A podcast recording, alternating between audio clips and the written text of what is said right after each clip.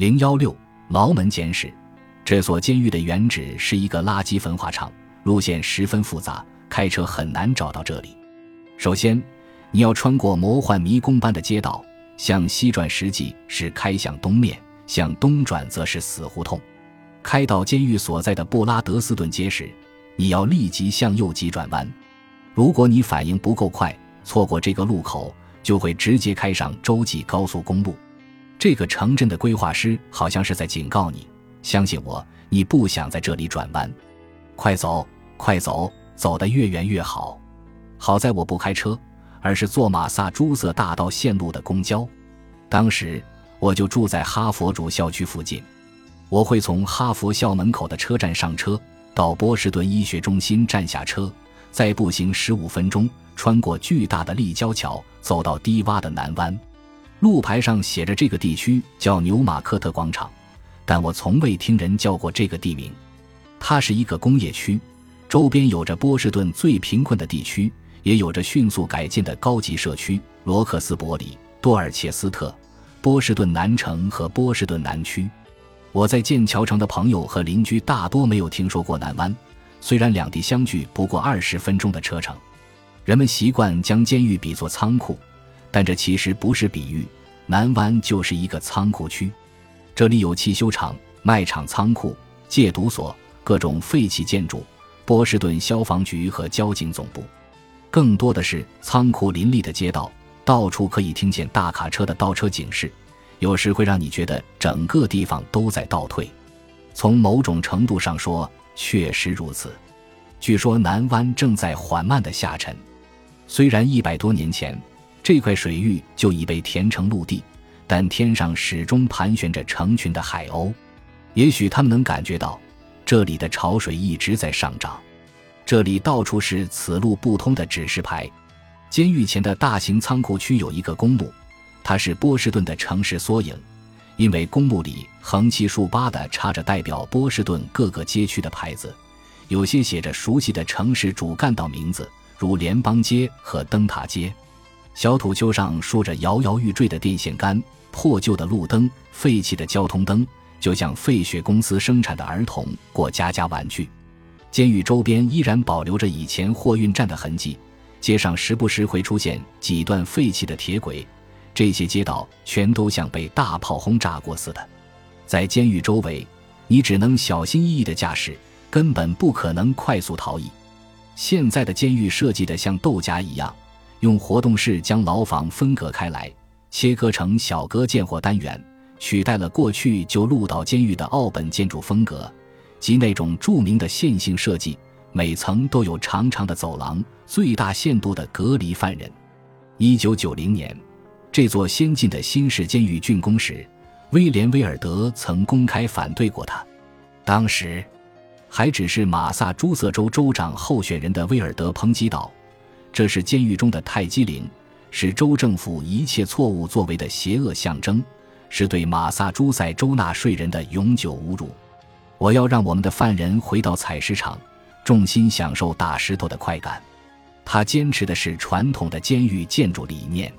十九世纪初的一个百科全书条目这样介绍监狱的设计：有效激发最恐惧的想象。因此，监狱的外观应是沉重和昏暗的。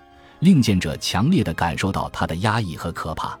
本杰明·拉什不仅是独立宣言的签署者，还是监狱改革的倡导者。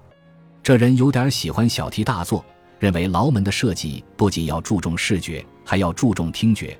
通往监狱的道路要是曲折的、阴森的、山峦起伏、泥沼纵横；大门要是铁的，开关时发出刺耳的响声，加以回音的效果。让灵魂深深的站立，在当时，这是相当进步的主张。穿透灵魂比折磨肉体要人道多了。然而，南湾监狱的设计师却有不同的看法。他们是斯图宾斯事务所的建筑师，曾负责设计波士顿联邦储备银行、纽约花旗集团大厦和里根总统图书馆。设计之初，他们将各种旧监狱的图片贴在洒满阳光的办公室里。那些照片看了全都让人十分压抑，唯有一张令人眼前一亮，那是已经成为神话的威尼斯叹息桥。一位资深建筑师告诉波士顿环球报，这座桥建在总督府的后面，是向监狱押送死刑犯的必经之路，象征着这类建筑在城市中的作用，是公众面前的法院与背后真实的囚禁和惩罚之间的桥梁。关于建筑设计的意义，虽然州长和建筑师有分歧，但他们都认同一个古老的观点：监狱的建筑既要影响外面的公民。又要影响里面的囚犯，双方也都认为监狱的外观是重要的，那是每样东西对外的形象。某一天还没到上班时间，我站在监狱前面打量着它的外观。也许是想再晚几分钟上班，我决定做个小实验，闭上眼睛去感受它，然后再睁开眼睛，让这建筑向我施展它的魔法，看它会给我带来什么感情、什么感觉。而我的实验发现是什么也没有。没有压抑，没有恐惧，没有回音，也没有令我的灵魂深深的站立。他不是那位州长口中的监狱中的泰姬陵，不是什么邪恶的象征，也不是建筑师所谓的正义之桥。他没有激发最恐惧的想象，反而让人脑中一片空白。它就像两只麦片包装盒，平淡无奇，让人不会多看一眼。它就是一座功能性的建筑。至于功能是什么？这一点从外观上看不出来，但它从前不是这样的。在红字深入人心的第一章牢门中，霍桑描述或想象了波士顿监狱最初的模样。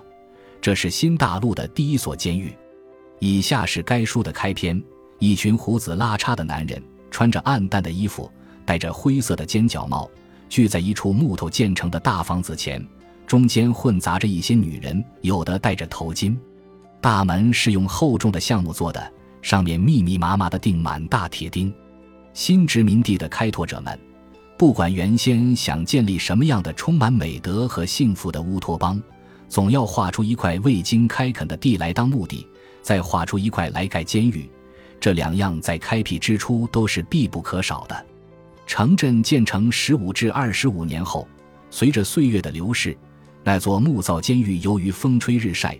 显露出种种老化的痕迹，让那扇狰狞的大门更显阴暗。橡木大门上沉重的铁钉锈迹斑斑，比新大陆上任何古迹都要沧桑。和一切与罪恶有关的事物一样，它似乎不曾有过青春。在这片美丽的新大陆上，监狱的大门是最沧桑的古迹。它具有如此强烈的象征意义，以至于霍桑以它为开篇，引入这段罪与罚的故事。将读者的注意力凝聚于此，然后才让主要人物登场。他已然成为故事的主人公，与穿行其中的罪犯同等重要。监狱从过去令人畏惧的罪恶象征，演变成一座平淡无奇的建筑，没有清晰的象征，不彰显它的功能，默默地融入周围的环境，从高速路上就能看见。这算是进步吗？今天的监狱没有铁门钉，没有阴森的铁栏杆。没有瞭望塔，也没有沉重的大门。霍桑笔下的牢门似乎只存在于文字中，只出现在监狱图书馆的书架上。那扇门所处的位置，如今已变成一条空洞的走道，通往接待大厅。霍桑笔下的监狱大门，其意象早已不复存在。这条空洞的通道，每个人都可以随意赋予它任何意义。文学老师和尤尼这类回归社会的顾问。从这里找到了灵感，狱警和后勤人员有退休金可以领。杰西卡在这里找到了亲情。柯立芝有什么呢？他一如既往地用各种阴谋诡计去填补这扇牢门缺失后的空白。和许多犯人一样，他也曾怀疑这个地方究竟是什么。他会模仿美国司法部门，用奥威尔式的命名法，笼统地用改正来称呼一切：改正司、改正院。改正所，还有他最喜欢的改正官，这个词是啥意思？他曾说：“让我来向你演示什么叫改正。”他拿出一张案情摘要，在背面潦草地写下：“我喜欢写字。”他将那几个字划掉，重新写下：“我喜欢写字。”这就是改正。他说：“这就是该死的监狱。”柯立芝的长篇大论中，不时散落着几句真理。事实上，没人知道“改正”是什么意思。这是一个空泛的词语，就像从前那座牢门所在的地方。在这座监狱里，门远离公众视线，隐藏在建筑内部，要费点力气才能找到。在接待大厅，你会发现金属探测器后面有两扇滑动式的护锁门，钢铁的框架，玻璃的门板，透明且不显眼，却比清教徒的橡木门要重好几个量级。它没有老式的那么醒目，却令人绝望多了。查理出来放松时，看到我正注视着塔楼。你迟到了。他还是那样半真半假的说：“你在看什么？没什么。”我们穿过空旷的通道，回到接待大厅。本集播放完毕，感谢您的收听，喜欢请订阅加关注，主页有更多精彩内容。